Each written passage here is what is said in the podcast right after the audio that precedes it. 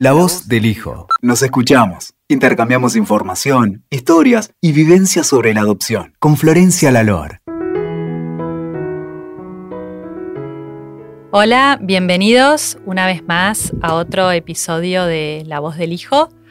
Hoy estoy acá con una invitada muy especial que nos acompaña desde España. Se llama Karma Tuset. Ella es psicóloga y además es hija adoptiva y bueno, no les quiero contar mucho más porque quiero que lo cuentes vos. Karma, ¿cómo estás? Hola, Florencia. Muchas gracias por invitarme y por estar aquí. Muchas gracias. Qué bueno, qué bueno. Es un placer tenerte.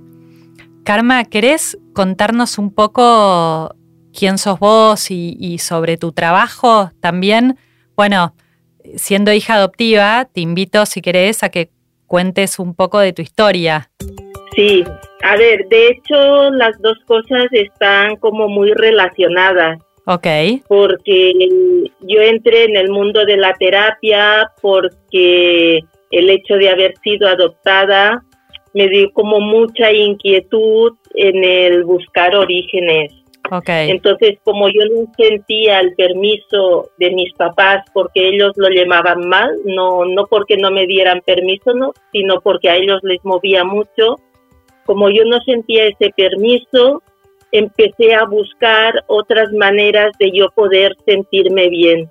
Y ahí desde muy jovencita, pues yo entré en el mundo de la terapia. ¿Cuántos años tenías? Ah, pues entré con 18 años. Mira, mira. Empecé muy joven. Y a mí me adoptaron en el momento de nacer. Ok que muchas veces se dice que cuando se adoptan los niños, pues cuando son muy pequeños, como yo, porque al mismo día fue, sí. pues no tenemos memoria de ese hecho, y es cierto, o sea, no tenemos una memoria a nivel más explícito, sí. pero sí queda sí, una memoria implícita. Sí, por supuesto. Queda una impronta. Y eso pues se nota. Yo, por ejemplo, cuando empecé a hablar, Ah, por las noches llamaba a mi mamá y venía mi mamá adoptiva y yo seguía llamando a mi mamá. Mira. Entonces ahí hay un recuerdo, que es un recuerdo corporal, pero, pero es un recuerdo. Sí, sí, tal cual, tal cual. Te quería preguntar, eh, eh, ¿cómo te adoptaron de recién nacida? ¿Tus padres te hablaron de sobre tu adopción cuando eras pequeña? Mis padres, pues lo que decía, no, mis padres lo llevaban muy mal. A mi madre le hubiera gustado que fuera hija biológica de ellos. Okay. Ellos llegaron a la adopción porque no podían tener hijos propios, aunque según me decían no había ningún diagnóstico de que no pudieran tenerlos, no llegaron durante muchos años y entonces se plantearon la adopción. Okay. Claro, como no era su primera opción, ellos lo que deseaban era que yo fuera hija biológica. Aparte también tenían mucho miedo de que mi madre pudiera intentar recuperarme. Okay. Entonces ellos lo vivían mal y me lo dijeron, mi madre me lo dijo cuando yo tenía nueve años. Sí. Y me lo dijo como pudo. Yo me acuerdo que estábamos en el baño y me estaba cepillando el pelo yo y ella estaba en el otro espejo, teníamos dos espejos. Sí.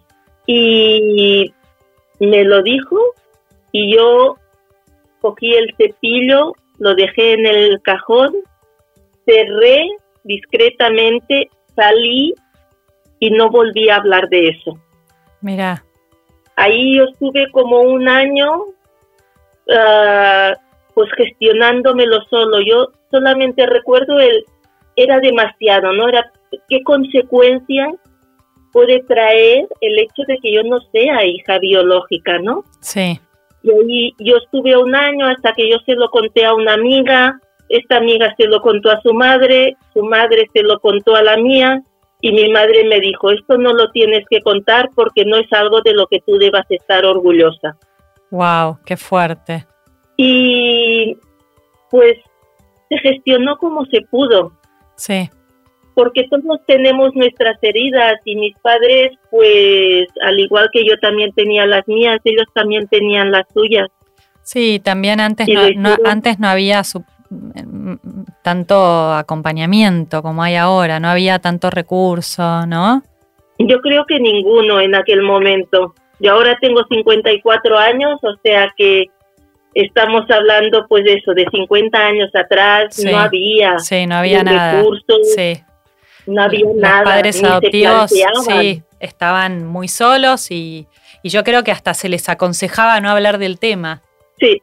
Bueno, a tus 18 años eh, eh, tuviste tu, primer contacto en el mundo de la terapia. ¿Cómo fue eh, que, que, terminaste hoy? Vos te especializás en constelaciones familiares, ¿no es cierto? Sí.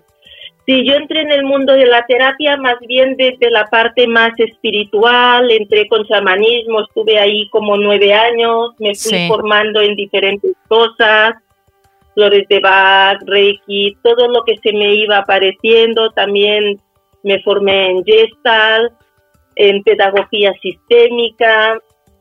Y a mí lo que me dio mis raíces fueron las constelaciones. Yo siempre me había sentido de que era como que no era de este planeta, como que era extraterrestre.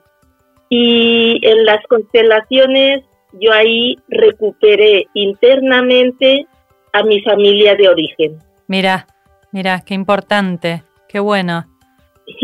Karma, ¿por qué no, por qué no explicas qué son las constelaciones familiares? Por ahí hay gente que nos está escuchando y no sabe. Me gustaría que, que cuentes qué son.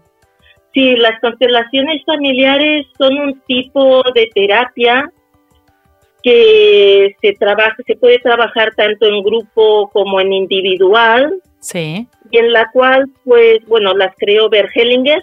Sí. Bergelinger, él era alemán, murió ahora hace pocos añitos. Sí.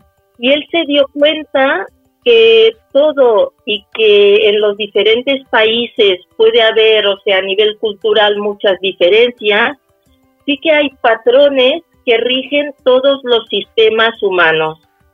Okay. Y que cuando alguno de estos patrones se rompe o no se sigue, se crean desajustes en el sistema. Por ejemplo, el primero, él lo llamó órdenes del amor. El primero de los órdenes es nuestra necesidad de pertenencia al sistema. ¿Al sistema te referís a la familia? Ah, en realidad a todos los sistemas. Pasa que evidentemente el más importante para nosotros siempre es nuestro sistema de origen cuando nacemos. Después pertenecemos a muchos otros sistemas, como puede ser la escuela, cuando crecemos, pues los amigos, la cultura, También creamos nuestro propio sistema familiar con nuestra pareja y nuestros hijos. Y todos necesitamos sentir que en el sistema que estamos somos reconocidos y pertenecemos. Cuando alguien es excluido, entonces ahí puede haber un desajuste y que también todos estamos dispuestos a cualquier cosa, incluso a enfermar o a perder la vida, con tal de pertenecer, con tal de sentir y de no poner en riesgo nuestra pertenencia a nuestro sistema. Entonces, por ejemplo, si todas las mujeres del sistema han tenido dificultades de pareja, han encontrado a hombres, por ejemplo, que las maltrataban, aunque yo deseara tener una buena pareja, voy a sentir que si tengo una, una buena pareja, soy infiel a las otras mujeres del sistema. Y a nivel inconsciente, fácilmente voy a priorizar el estar mal con tal de pertenecer y no serles infiel. En las constelaciones básicamente lo que buscamos es la parte más inconsciente de los problemas. Ok. Porque la parte consciente todos tenemos recursos para resolverla, pero es buscar esos patrones inconscientes a los que no encontramos explicación, pero que muchas veces nos crean en la vida situaciones que no nos gustan. Te hago una pregunta. ¿Qué opinaba Bert Hellinger de la adopción? Bert durante mucho tiempo estuvo en contra de la adopción, porque él decía, y es cierto lo que decía, que en la adopción se excluyen a los papás biológicos. Por ejemplo, en mi caso es muy evidente, mis padres no los excluían porque fueran malos, los excluían porque pensar que yo tenía otros padres les dolía. Sí. Entonces, muchas veces, con tal de no sentir ese dolor, excluimos a los papás biológicos. Pero en el hijo, el hijo necesita sentir que pertenece y que también pertenece a su familia de origen. Sí. Por tanto, cuando se le está negando este sentimiento de pertenecer a la familia de origen, eso también crea problemas en nosotros. Ver fue evolucionando, yo tuve el inmenso placer y pues de poder hablar directamente con él de este tema, porque yo le decía, pero es que si mis padres no podían encargarse de mí, ¿qué opción tenía yo? Estar en un orfanato toda mi vida no es mucho mejor que una familia me adopte. Y a partir de ahí sí que ver fue cambiando, bueno, de mí y de muchas otras personas, evidentemente, que le hablaban de este tema. Sí. Fue cambiando con los años su opinión a decir que cuando realmente a los padres no pueden encargarse y tampoco hay no puede haber una adopción intrafamiliar que siempre es mejor sí. que es perfecto que otra familia pueda cuidar a ese niño y pueda ayudarlo y tenerlo como hijo sea que ver fue evolucionando con los años en este tema, fue cambiando. Ok, ok. Sí, porque además yo creo que también hoy las cosas cambiaron mucho y, y yo creo que hoy hay muchos padres adoptivos que sí incorporan y le dan lugar a, a los padres biológicos, ¿no? Creo que, que, que hay padres que sí lo pueden hacer. Sí, por suerte cada vez está habiendo más cultura y más conciencia y más expansión de lo que es la adopción. Y así como antes era un tabú, así que era como que los padres, como habían fracasado en el tener hijos, pues era una manera de sustituirlo. Hoy en día está habiendo mucha más conciencia y se está hablando mucho más de todo el tema de la adopción. Sí. Entonces, por suerte, hoy los niños lo tienen muchísimo más fácil. Es verdad, es verdad. Y, y Karma, ¿por, ¿por qué te decidiste dedicarte a las constelaciones? Porque yo llevaba muchísimos años de terapia ya también cuando encontré las constelaciones y el cambio que hicieron en mí las constelaciones no lo había hecho ningún otro tipo de terapia. Mira. Yo no digo que las constelaciones sean la mejor terapia, yo creo que tomaron todo lo que yo había hecho y lo encajaron. Okay. Pero a mí me cambiaron la vida. Mira, pero yo, yo tengo una duda. Como, como persona adoptada, cuando uno constela, yo nunca constelé, pero siempre me pareció muy interesante y siempre pienso, lo quiero hacer, tengo que encontrarme el tiempo, esas cosas que uno quiere hacer, pero bueno, en el día a día después. Pero, ¿cómo, ¿Uno constela es la familia de origen o la adoptiva? Esa es una duda que siempre tengo. La mayoría de veces salen las dos. O sea, muchas veces, dependiendo, los papás que tienen hijos menores de edad pueden constelar por los hijos, ellos mismos. Ok. Lo cual yo siempre recomiendo porque si le podemos ayudar a los hijos antes de que crezcan y tengan más problemas, todo lo que podamos resolverle está perfecto, ¿no? Entonces, muchas veces empezamos con el hijo, el problema que pueda tener, que van a mirar un problema, la mayoría de veces no vienen a constelar directamente la, el tema de la adopción, sino pues o es que tiene hiperactividad o le falta la concentración o tiene problemas o no puede dormir y sacamos al hijo a los papás adoptivos y la mayoría de veces también terminamos sacando a los papás biológicos. porque los hijos, aunque no conozcamos a nuestros padres biológicos, llevamos muchas cargas de ellos. Llevamos muchas cosas del sistema a nivel inconsciente en nuestro ADN. Está toda la información de nuestro sistema familiar de origen. Y eso está presente en nosotros. Entonces, estoy pensando eh, em, en qué nos pueden aportar a las personas adoptadas las constelaciones. Es un poco esto, justamente, ¿no? Eh, acceder de alguna manera a esta parte que nosotros no la tenemos consciente? Claro. A mí, yo básicamente lo que me dieron fue la conciencia de que realmente yo tengo cuatro padres. Dos que no conozco porque por cómo se hizo mi adopción no hay posibilidad de acceder a ellos. Y dos que me cuidaron y me atendieron. Y que tengo cuatro padres y es como integrar, al yo poder integrar los cuatro padres en mi vida, en mi vida, a mí me cambió eso totalmente. Mi vida dio un vuelco, empecé a sentir que pertenecía, que me sentía fuerte. Imaginaros, ¿no? Uno de los ejercicios que yo hago con las personas adoptadas es organizarle pues su genograma, sí. que es como el árbol familiar, sí o incluso hacerlo a veces con personas.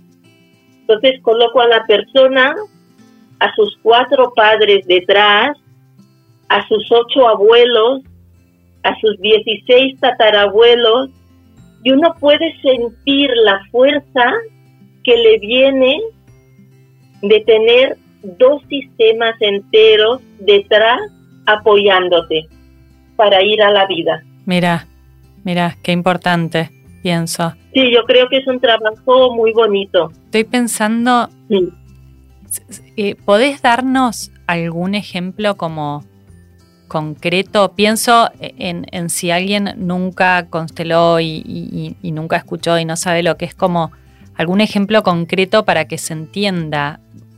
Uno va a la consulta y querés contarnos... Yo habitualmente trabajo en grupo. Ok.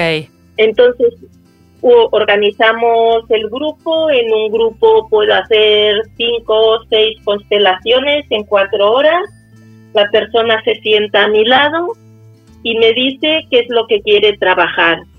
Se puede trabajar absolutamente todo, desde la relación con mi mamá, la relación con mi pareja, con mis hijos, todo el tema relacional, con los compañeros de trabajo, amigos, toda la parte relacional también puedo trabajar, pues por ejemplo, uh, que no tengo abundancia, que no encuentro trabajo, problemas de salud. También, de hecho, se puede constelar absolutamente todo. Entonces, cuando la persona me plantea el problema que quiere mirar, yo ahí le hago unas preguntas para empezar a ver dónde podemos empezar. Normalmente sacamos a un representante para la persona que hace la demanda, para la persona que va a trabajar lo propio, y otro representante para el problema. Si, por ejemplo, yo te digo, pues la relación con mi mamá, entonces vamos a sacar un representante para el cliente y un representante para la mamá adoptiva si es el tema que él quiere trabajar. Y ahí vemos que este es un tema muy básico de constelaciones que sale, bueno, que todas las personas que vienen adoptadas normalmente acaban trabajando, es trabajo la relación con mi mamá adoptiva y nos damos cuenta que muchos de los problemas que hay con la mamá adoptiva tiene que ver con el trauma que hay de la separación con la mamá biológica. Esa separación normalmente produce mucho dolor y cuando somos pequeños y no podemos gestionar este dolor, muchas veces una parte de ese dolor se convierte en rabia. Entonces, como la mamá que tenemos más a mano, la que está todo el día con nosotros, es la mamá adoptiva, muchas veces esta rabia del trauma de la separación se proyecta en la mamá adoptiva. Entonces ahí lo que hacemos es poder diferenciar que la persona pueda ver a sus dos madres y pueda ver dónde está ubicada cada cosa para que pueda diferenciarlo. ¿Mm? Sí. Este, este, por ejemplo, sería una constelación. Mira, me parece tan interesante. Estaba pensando, eh, eh, ¿se puede constelar solo de manera presencial? No. Ah, tenemos aquí el centro de Barcelona adecuado para que también se pueda constelar online. Tenemos un par de cámaras que desde las que se ve toda la sala. ¿vale? Una cámara se ve toda la sala y la otra yo la tengo que voy acercándola cuando hay alguna escena para que la persona pueda ver. Tenemos una pantalla grande de televisión donde nosotros vemos al cliente y el grupo y yo estamos presencial y el cliente está online porque trabajamos con clientes de todo el mundo. Qué bueno. Bueno, me, parece tan interesante que te escucho y, quiero empezar a hacerlo lo antes posible. Eh, así que ya después te, preguntaré bien. Pero, Karma, ¿hay alguna otra cosa tal vez eh, importante que, que quieras contar sobre las constelaciones? Sí, sobre las constelaciones y sobre todo la situación en la que nos encontramos las personas que somos adoptadas, ¿no? Sí. Que un poco lo que hablábamos, ¿no? Que cada vez hay más conciencia por parte de los padres adoptivos de que sus hijos tienen otros padres. Yo creo que eso es muy importante. Los niños cuando son pequeños muchas veces no quieren oír hablar de sus otros padres y cuando son adolescentes a veces aún menos. Pero sí que es muy importante que los papás adoptivos puedan hacer este trabajo de poder tener paz con los papás biológicos.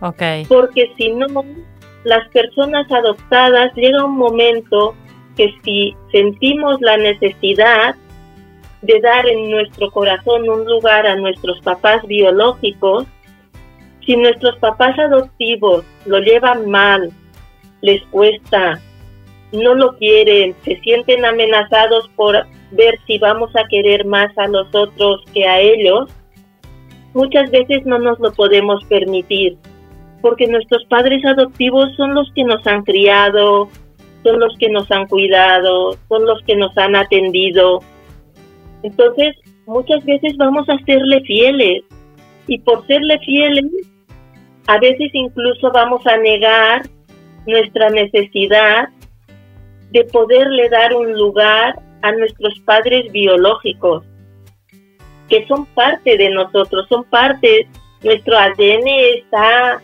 está en ellos, ¿no? Yo cuando trabajo con jóvenes y me dicen, es que me gustaría saber qué cara tienen, le digo, mírate al espejo. Todos nos parecemos a nuestros padres. Nuestros padres están en nosotros. Entonces, hasta que las personas adoptadas podemos traspasar y poder llegar a nuestros padres biológicos, si los papás adoptivos pueden hacer este trabajo por nosotros, nos facilita muchísimo el camino. Yo me acuerdo de una constelación preciosa en la cual la mamá adoptiva le decía al hijo, mientras tú no puedas mirar a tus padres biológicos, yo los miro por ti. Y con eso el hijo podía relajarse, podía tranquilizarse y podía estar bien. Entonces ahí es tomar conciencia de que cuando los niños llegamos a la adopción, no nacemos en ese momento.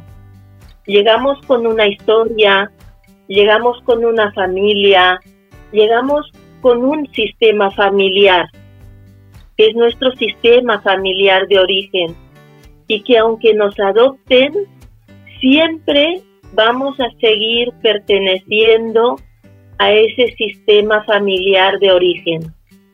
Siempre, siempre, siempre vamos a estar ahí las personas podemos pertenecer a más de un sistema y nuestro corazón es lo suficientemente grande para poder amar a los cuatro padres.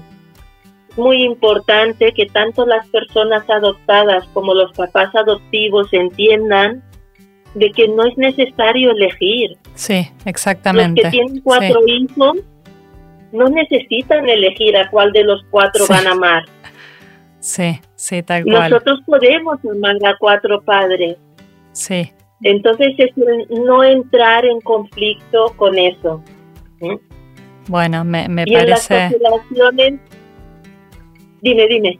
No, no, te iba a decir que sí, que yo estoy totalmente de acuerdo con vos y, siempre expreso lo mismo y, te agradezco que lo digas porque me parece que es importantísimo este mensaje. Sí, yo creo que no tenemos que cansarnos de, irlo repitiendo, ¿no? Sí, porque cuanto más lo repetimos, más fácil se lo ponemos a las nuevas generaciones de adoptados. Sí, es verdad, es verdad lo seguiremos reforzando todo el tiempo, sí. Bueno, me, me, parece, la verdad, tan interesante todo y, Karma, te quiero agradecer un montón, un montón todo lo que nos, nos contaste, nos enseñaste. Me gustaría que cuentes un poco a las personas que nos escuchan. Eh, yo sé que vos trabajas, tenés un centro, ¿no? En España, porque yo, para que la gente si quiere pueda buscarte, cómo te pueden contactar. Sé que hay un sitio web. Eh, un poco la información. Sí, yo en el centro debido a que, pues bueno, a que fui adoptada, ah, tenemos toda una área dedicada a la adopción, donde trabajamos pues con familias adoptivas, con niños y jóvenes adoptados. Para mí es importante, es un área que yo intento cuidar mucho, intento que los profesionales que trabajan en esta área lo hayan vivido en primera persona. O sea que en esta área los profesionales o son personas adoptadas o son papás adoptivos. Ok, perfecto. Porque son los que más podemos entender a las personas que vienen a esta situación. Ok. Y en nuestro centro, nuestra página web es www sh.cat.